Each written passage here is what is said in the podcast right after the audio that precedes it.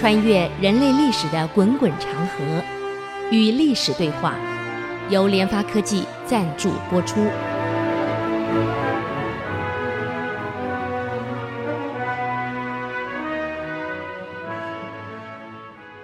这里是 IC 之音竹科广播 FM 九七点五，您所收听的节目是《与历史对话》，我是刘灿良。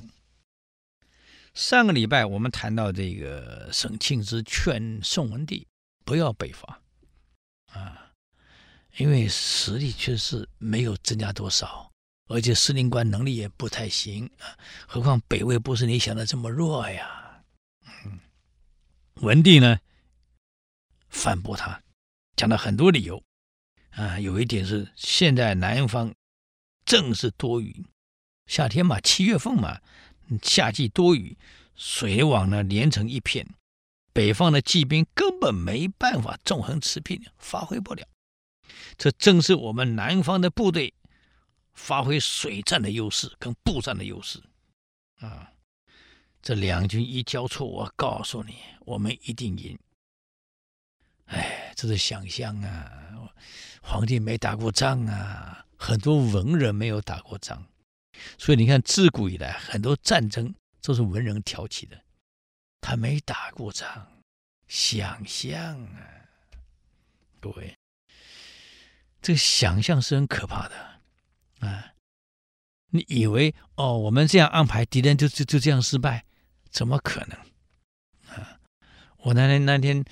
看到那个我们台湾在那个马来西亚军事展展出来的武器是挺好的，不要人类，不用人遥控，我们就自动防卫在海滩，自动的那个炮啊，这个各种导弹啊，各种炮，各种各种这个火箭啊，啊，自动扫描出来海滩，扫到，哎呀，敌人来了，登陆船来了，登陆来什么那东东西呀、马上扫完后呢，电脑一定位，我们的那个那个火箭就发出去了。直接把敌人在海上全部消灭了，这武器都好用，你看，嗯，我们介绍的哇，介绍员口沫横飞，还做了那个那个电脑图给你看啊。当共军大批的登陆艇啊、大陆船啊、这个是随船来的时候，我们那个滩那那那个那个扫描器一扫描就定位了，自动定位哦，然后我们火箭就棒就打去，把它全部消灭了，在海上。你看这武器多好啊！共军怎么登陆啊？这个文人的想法呀，他认为共军没有火箭，共军没有武器，就是靠船登陆后呢，才能打仗，是这样吗？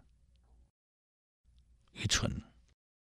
我告诉你，你海滩这些无人的无人装备设备、防御设备，在他们登陆之前，早就把你轰光了，还留给你呢。嗯。全世界最好的火箭炮是大陆的，射程四百公里到五百公里，误差不超过一公尺，可以导航。一旦爆炸，一平方公里内一片火海，各位涵盖全岛。你海滩那些东西，在他登陆前早就把你轰光了，各位，还等到他他登陆后才跟你打仗，别搞错呀！这文人的想法是很可爱。他没有真正的战场上，所以文帝也是如此，没有真正打过仗，啊，我这样一去，这敌人就输了嘛。你想，我大军压境怎么办？乘船北上，直捣北魏的两个重镇，一个山东啊任平，一个河南这个钦县。这两个重镇一旦拿下来，大军压境，北魏守军望风披靡，啊，一片溃乱。啊，我一旦攻克以后呢，北魏的中原守军必然。震动，震恐不安。一旦到了冬季来临，我军陆续攻克中原城市，已经连成一片了。那时候再俘虏一批敌人的战马，充作我们的骑兵，乘胜过黄河，统一中国，何愁北魏不臣服、不成情？你看我这想法没错，那是你想的呀。哎呀，没有上过战场就幻想。我大兵到了，先拿下你两个重镇，陆续北进。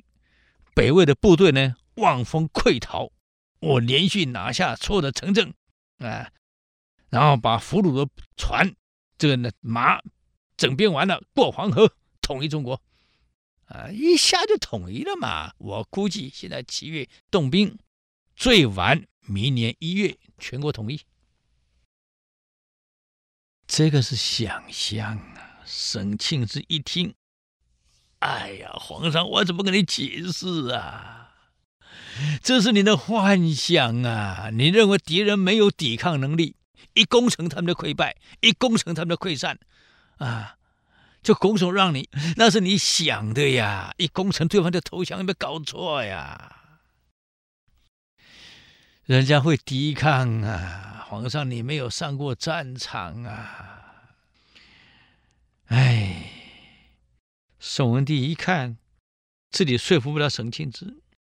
啊，就派了两位哦，极力赞成北伐的两名文官，啊，丹阳尹徐赞之，啊，还有吏部尚书啊江湛来跟沈庆之辩论，文官跟身经百战的武将辩论，我不晓得怎么谈，这个我有经验的，哎呀。你没有亲临过的，解释半天人家听不懂，满脑子的幻想，用幻想来跟你对立，有理说不清啊！谈军事大事，秀才碰到兵是秀才不行，要搞清楚啊！不要老笑，哎呀，有理说不清，秀才碰到兵，你错了。现在谈军事谈打仗，哎，秀才碰到兵是你秀才的胡扯，啊是想象幻想哎，啊。这两人根本不懂军事啊，也不晓得北魏的实力到底如何，啊，只知道鼓吹什么我们这个刘宋王朝是天命正统的所在啊，而鲜卑族建立的北魏是夷狄之邦，是丑类，不配统一中国，不配统治中原，所以我们是正统啊，仁义之师，所到之处啊，所向披靡。这是你想象啊，吹牛啊！哎，所以刘宋的主帅应该重塑北伐，拯救人民于水火，嗯，讨伐叛逆的夷狄。刘宋部队基于仁义为旗帜，当然所向披靡，所向无敌。这哪里是北魏区区骑兵能够抵挡的呢？这种迂腐空洞的说辞，尽是这种语言。我们是仁义之师。我们是是正义之师啊，他们是夷狄之邦，我们仁义之所到之处一定所向披靡，这哪里不对呢？沈庆之一听，哎呦，这空洞啊！打仗不是凭空洞的言辞这么想象啊！要不然反攻大陆反了几十年，不是没上去啊？你不仁义之师吗？听懂吗？军事归军事啊，你想象归想象，是两回事儿呀！哎呀，你迂腐空洞的言辞啊！沈庆之听了以后直皱眉头啊！是你们上过战场，还是我上过战场？我打了二三十年呐！哎呀，你们好大喜功啊，还听得眉飞色舞！哎呀，这打仗一定会赢啊，对方一定会败呀！哎，皇上，你想一想，你看北魏跪在地上乞和的样子，多好玩呐！让所有的这我们我们这个记者去访问呐，去去去去向前线传播啊！你看他们跪在地上求饶的样子啊！哎，这皇上说，文帝又讲了一句话：“北方百姓苦于魏虏的暴政啊，北魏的暴政到处都在起义。我军啊，哪怕推迟北伐一举，也要冷了北方百姓向往我朝仁义之心啊！沈将军，你不要再怀疑了，也不要再讲了。”北方百姓引领而望，望我王师早点到来呀！啊，北方是暴政啊！啊，就像我们宣传一样，共匪是暴政啊！暴政到人家经济全世界第二啊，这个五年的第一了，所得超比我们还高啊！他们去去年所得超过一万美元呐、各位啊！啊，我们还在想象人家过所得只有一两百块啊！哎。总以为北方是暴政，我们所到之时仁义之师，所向披靡。沈庆之，沈将军，你就不要再多言了啊！我军一定赢。沈庆之听完后，很痛苦啊。结果如何？我们休息一下，再回来与历史对话。我听了都很难过，这种空言。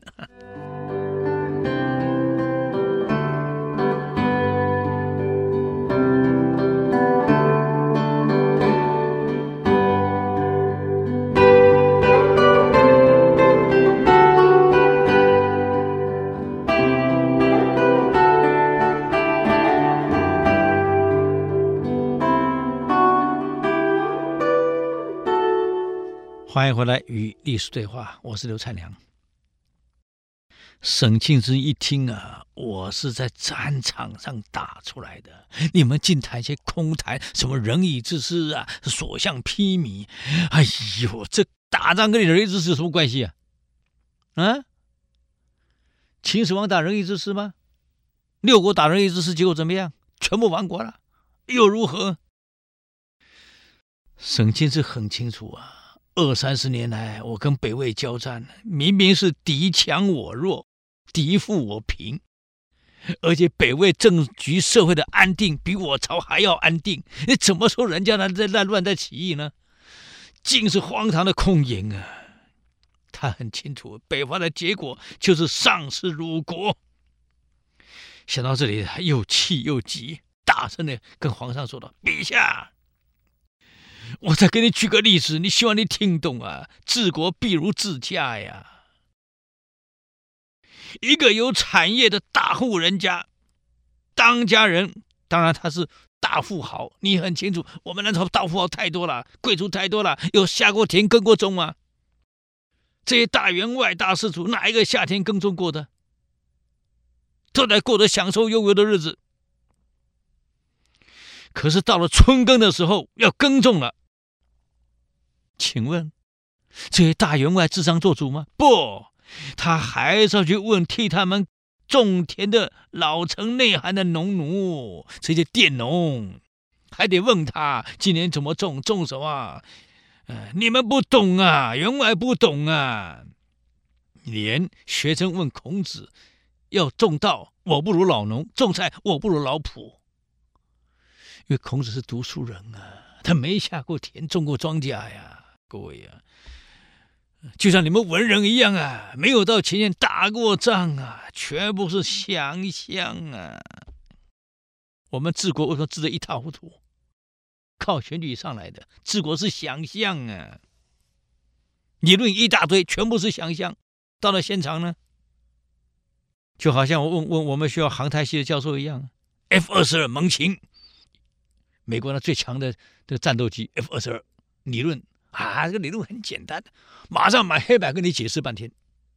我你要不信，你各位你到各大学航太系问航太系教授，都讲给你听，理论都知道。那你做一架给我看嘛？你做一架猛禽给我看嘛？为什么台湾飞机造不出来？难道我们没有航太系，没有机械系，没有工学院都有啊？为什么做不出来？理论有，能不能变成产品，那是一回事呀，对呀。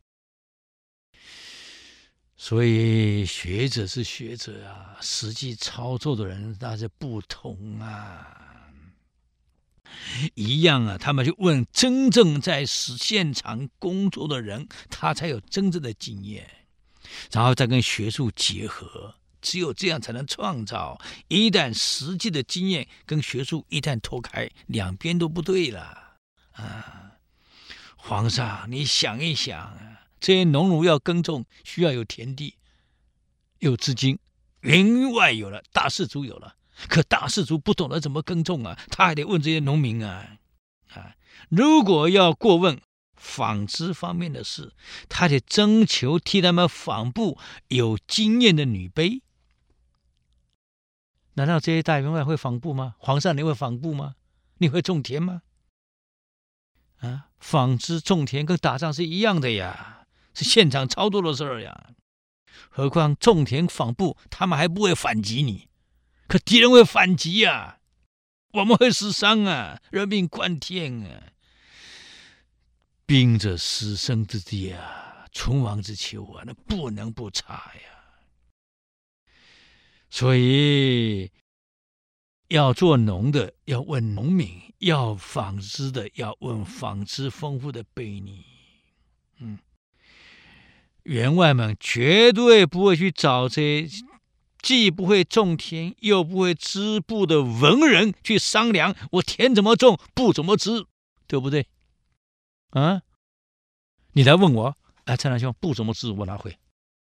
啊，蔡良兄，田怎么种，没有错，我小时候种过，没错了，可已经几十年没种过了，现在搞不好都已经改变了，我哪会啊？啊，所以你要问专业人士呀。部下，你现在准备请全国的国力大举北伐，这是重大的军事行动啊！你要听取军事专家的意见。我们这些将领在前线出生入死这么多年，你要听听我们的意见啊！你却不听取将领的意见，而反而问几个在军事上完全外行的白面书生。言听计从，就好像这些大士族种田不问农夫，纺织不问婢女，跑去问读书人，有用吗？就好像问我这个军人有用吗？我打仗行，我能种田吗？我能织布吗？皇上，你脑袋要清醒啊！嚯、哦，他急得讲话都很激动啊，各位啊，嗯，哎，北伐能成功，皇上你来砍我脑袋。你来砍我脑袋！宋帝憧憬着刘宋王朝仁义之师统一全国的，哎呀，美好的前景啊！我仁义之师所到之处，老百姓左捧石，右指引，引我王师，引我入城啊！连弓连箭一直都不要射，王师所到之处，哎呀，各城就开门迎接我进去，满脑子充满这种幻想。嗯，对沈庆之这种精妙的，而且是很正确的比喻，根本听不下去。嗯，望着激动的沈庆之，皇上哈哈哈哈笑一笑，告诉沈庆之：“哎，你也不懂我在想什么啊！”这样跟沈庆之说：“你根本你也不懂我在想什么。”你要晓得，自古以来，仁义之师就是仁义之师，啊，最后没办法了，沈庆之怎么劝，劝不了了，嗯，刘宋是倾全国人力、物力、财力，大举北伐，哇，那数路大军几十万呐，浩浩荡荡就北伐了。一开始，哇，果然没错，丰功告捷。嗯，沈庆之的话不灵了。你看，我们不是打赢了吗？你看，皇上，你听沈庆之的话。你看，我们不是赢了吗？啊，大捷，嗯，攻下好几个城了。你看，啊，北魏的大臣知道南方防线啊被刘宋部队撕开，啊，突破，就为当时的北魏太武帝问他了。要不要发兵支援？哦，原来是北魏武帝还没有发兵呢。你前面刚开始胜利，那是因为 北魏武帝故意的。我前线很弱，让你引兵，让你一直进来。到时候布袋口一合，不是全围了吗？啊，南方哪里知道呢？啊，个老谋深算的太武帝知己知彼啊，胸有成竹，根本没有把刘宋的部队放在眼里。初期的胜利，那是我部队，我主力部队没出来呢，就是利用那几个县城、小城啊，这个防线上的那几个要寨、军寨、民兵，跟你对峙一下而已，探探你的虚实。哎，你还以为我真的斗不过你？嗯，大臣们、将军要求立即征兵。哎，他跟大臣们这样说了：不，不要急。为什么不要急？我们休息一下，等会再回来听听北魏太武帝分析的原因。好。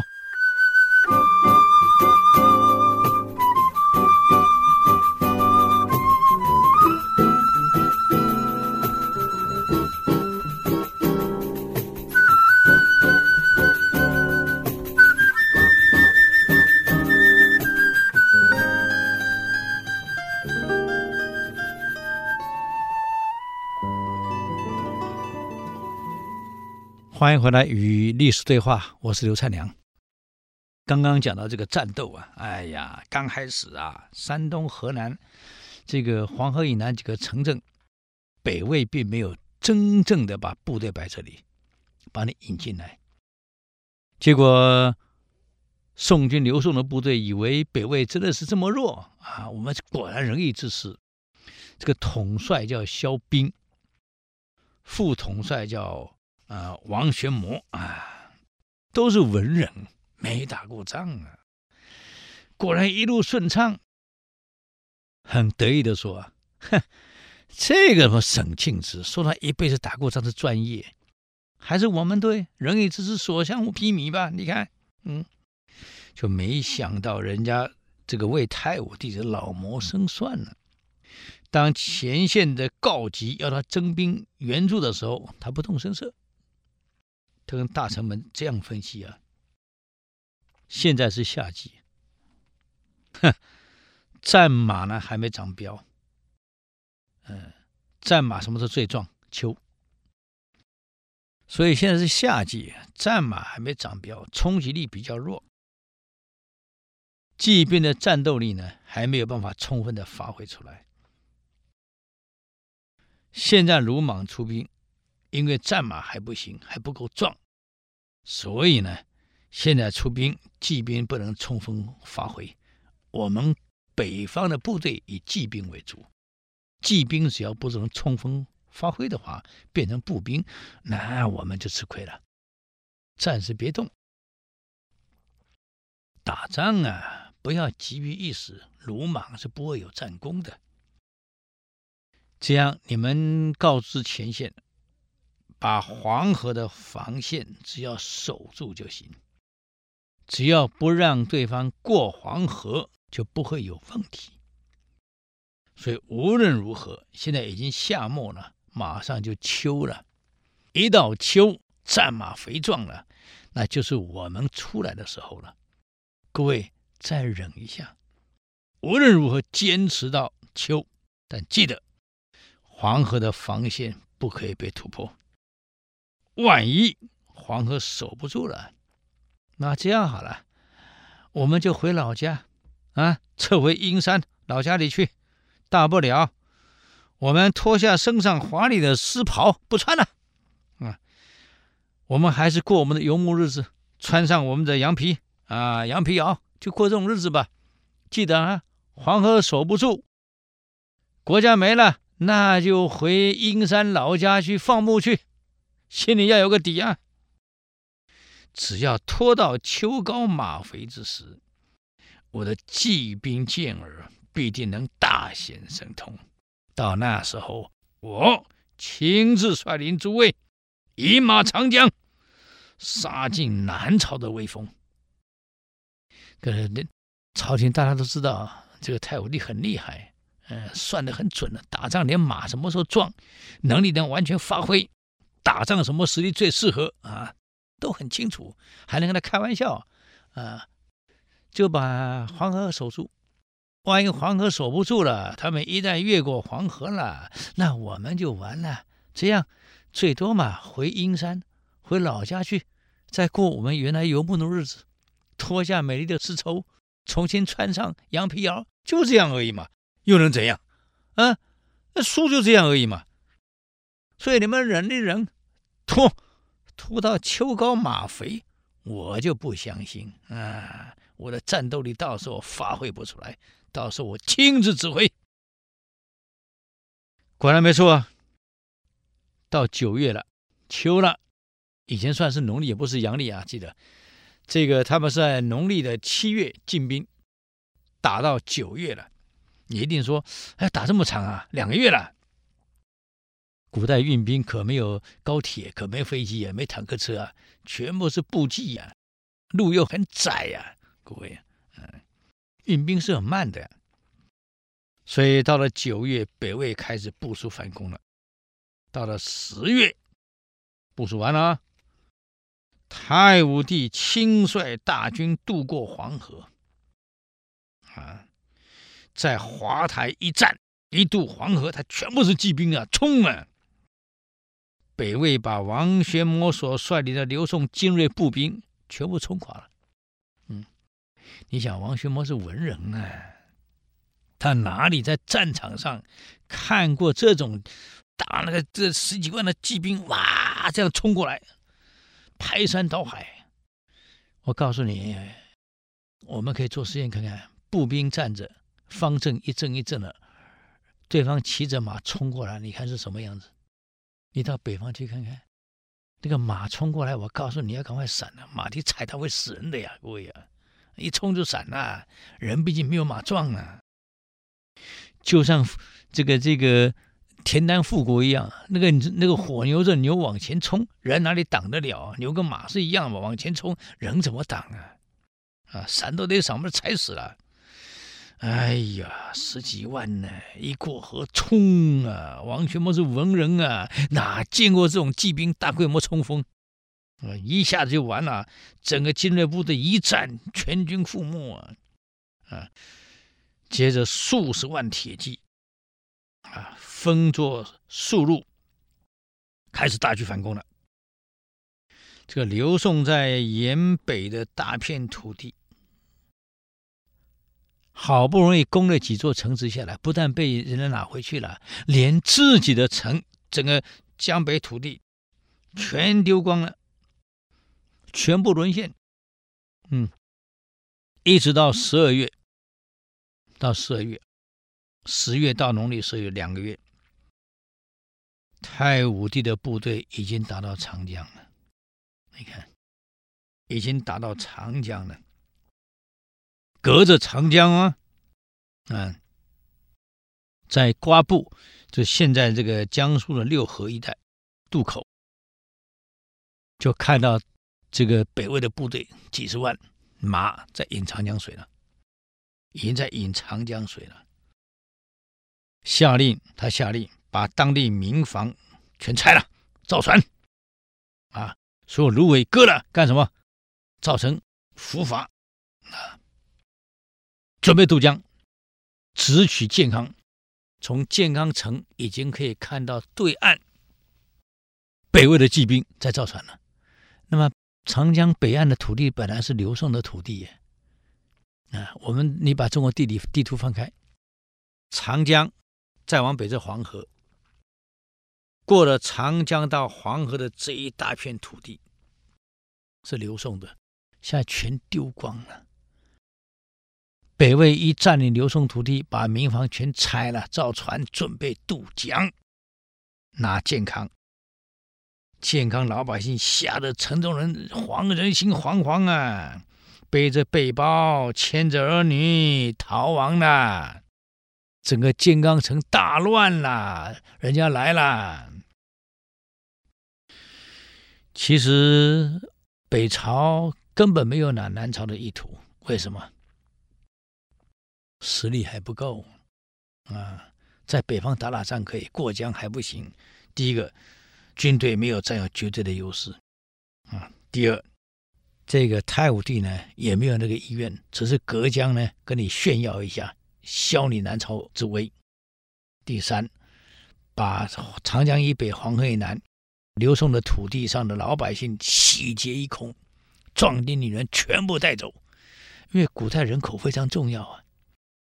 发展农业、发展经济要人口，当兵要人口啊，所以全部掳走，整个长江以北一片空白，没有了，带不走的全部烧光，啊，把刘宋整个经济、江北经济全部拖垮。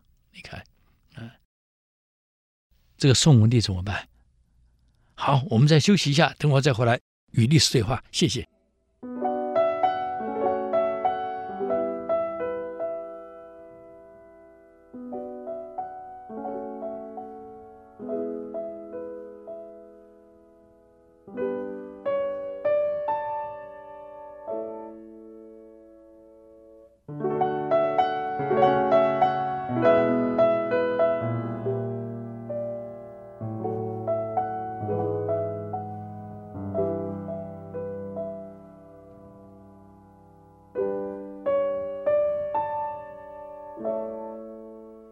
欢迎回来与历史对话，我是刘灿良。这个我们刚刚讲到这个刘宋的部队全线溃败，那沈庆之呢？这位伟大的军事将领，南朝第一伟大的将领沈庆之哪里去了？啊，沈庆之我们介绍啊，这个了不起的人，他呢是这个浙江人，他是浙江吴兴人，很了不起啊。从年少时代呢就很有高远的志向，而且文武全才。嗯，东晋末年还在东晋啊，东晋末年在抗击孙恩之乱的时候呢，还没有完全成年的沈庆之青少年就已经英勇善战了，个子非常体型高大，文武全才啊，所以秦族人都知道，秦族朋友都知道，这人将来一定是大将之才，体型魁梧啊。啊，身长近一米九啊，所以拿着那个武器啊，大重，而且文武全才，从小又喜欢读书，兵书什么都读，嗯，一直到永初二年，就是四二一年的时候，沈庆之呢，已经负责了防守皇城这东掖门的将领了，啊，就在一场内叛，就是有人想造反，啊。杀宋武帝刘裕，哎，刘裕因为创了晋嘛，自立为宋，想杀他，这个迅速被这个沈庆之扑灭了啊！所以武帝感谢他的忠勇啊，就提拔他了。到了宋文帝的时候呢，四五零年，这个宋文帝刘义隆打算北伐。他反对，就刚刚我们昨前几集讲过了啊？他反对，结果北伐呢的过程当中，到底发生了什么事情？我们介绍沈庆之的整个过程，在北伐过程刚开始打了几场胜仗，大家笑沈庆之啊，沈将军啊，你不是说你是专业吗？你看我们打得多顺。沈庆之没讲话，笑一笑。哼，哎，怎么不讲话了？哼，我告诉你们，我大小战役数百场，我跟谭道济北伐过，刘晏之北伐过，北魏的作战模式我很清楚。现在是夏季，水多，各河流纵横，而且马还不壮不肥。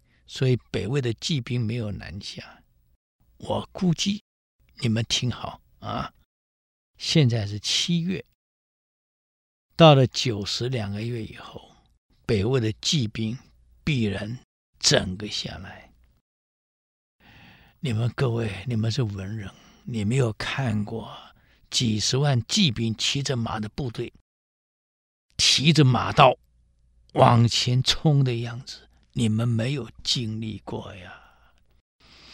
光那种声音，哇，那种声音，你看几十万部队往前冲的马蹄的声音，啊，烟那个满地灰尘、烟雾，马的声音、喊叫声，你们没有经历过呀！那是震慑人心啊，非常恐怖呀！我是因为习惯了，第一次我也一样会吓坏呀，我跟你讲。何况你们是文人，我是劝你们心里要有准备，一定要防九十两月他们骑兵下来。哈，谁听得下去？这些文人当司令官没打过仗，还，骑兵下来怎么样？不相信。嗯，哎，你们既然不听，我也没办法啦。果然没有错呀，这个北魏太武帝一过十月。大兵南下，越过黄河，就在华台这个地方。我刚刚讲过了，啊，大破这个刘宋王玄谟的部队，几十万部队挤成一坨，骑兵这样冲，来回这样冲，根本不用杀。你要晓得，古代骑兵用的刀是什么刀？前面刀带有一尺，刀一尺这么长，很利啊，很尖啊。那个那个柄很长，这个那个刀呢，整个马刀大概长有好几尺，啊，架在前面这样往前冲，往前看，你想那马冲过来就已经够可怕了，再这样这样冲，而且骑兵穿的是重甲，重装甲，你一般弓箭不一定射得进去。他穿的是重装甲骑兵，你很难伤到他们啊。这个王学嬷是文人啊，吓坏了。套现在的话，我看裤子都湿了，没有看过这种场面啊！那是声音震天啊，哇，很响啊。嗯，主帅萧兵啊也慌了，才下令沈庆之带五千人马去华台接应这个王学嬷。沈庆之说：“我不去，我不是抗命啊！你要搞清楚啊，我不去。为什么我不去？”他说了：“王学嬷的部队被冲散了，现在剩下一些残兵败将，剩没多少人。而且他部队年龄普遍比较大，战斗力比较弱。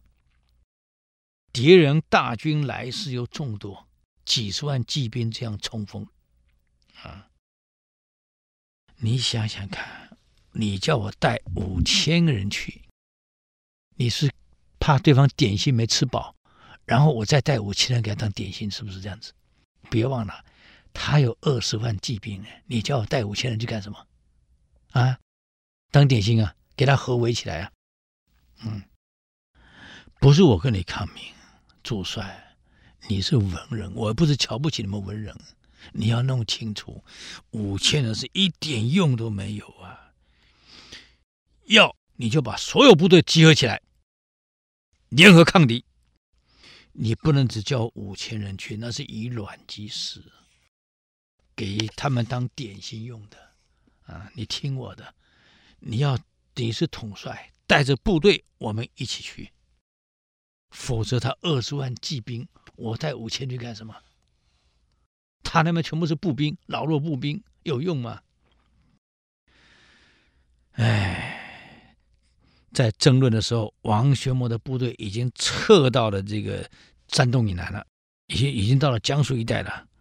这个萧兵大怒啊，斥责王学嬷：“我皇上对这一次进兵寄予厚望，北伐要成功，没想到你在华台啊，几十万大兵全部毁光，你该当何罪？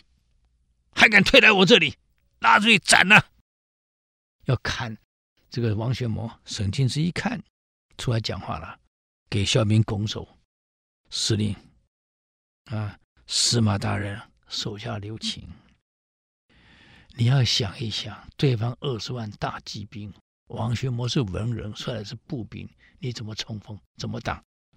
现在败退的士兵呢，已经非常的惊惧了，每一个人心里惶恐，光听到战马声音，每个人都发抖啊！怎么打仗啊？光看到对方骑兵冲过来，听到骑兵的声音，咣当咣当咣当声音，都发抖啊，惊惧不堪啊！而且这兵也没打过仗啊，吓都吓死了啊！这现在就有一句有一句术语叫吓尿，吓得尿都出来了，那怎么打仗啊？你再把王将军处死，我看军心更加不稳定了，后果难以设想。何况北越的部队来势汹汹，迫在眉睫。哎，伤了自家将领，又长了人家的这个这个威风，有什么好啊？大人，我希望你三思而行。萧兵听完了，想了很久了，结果他做了什么决策？哎呀，我们时间又到了啊，只好留着下一次呢，再给各位做深入讲解啊！非常感谢各位，如果对我们的节目有什么建议跟指教，请到 IC 之音。网站留言，我们的网址是 triple w 点 i c 九七五点 com，与历史对话。我们下周再见，谢谢。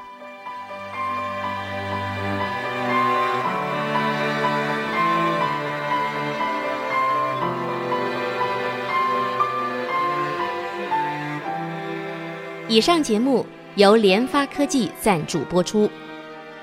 联发科技邀请您同游历史长河，发现感动。积累智慧，扩大格局，开创美好幸福人生。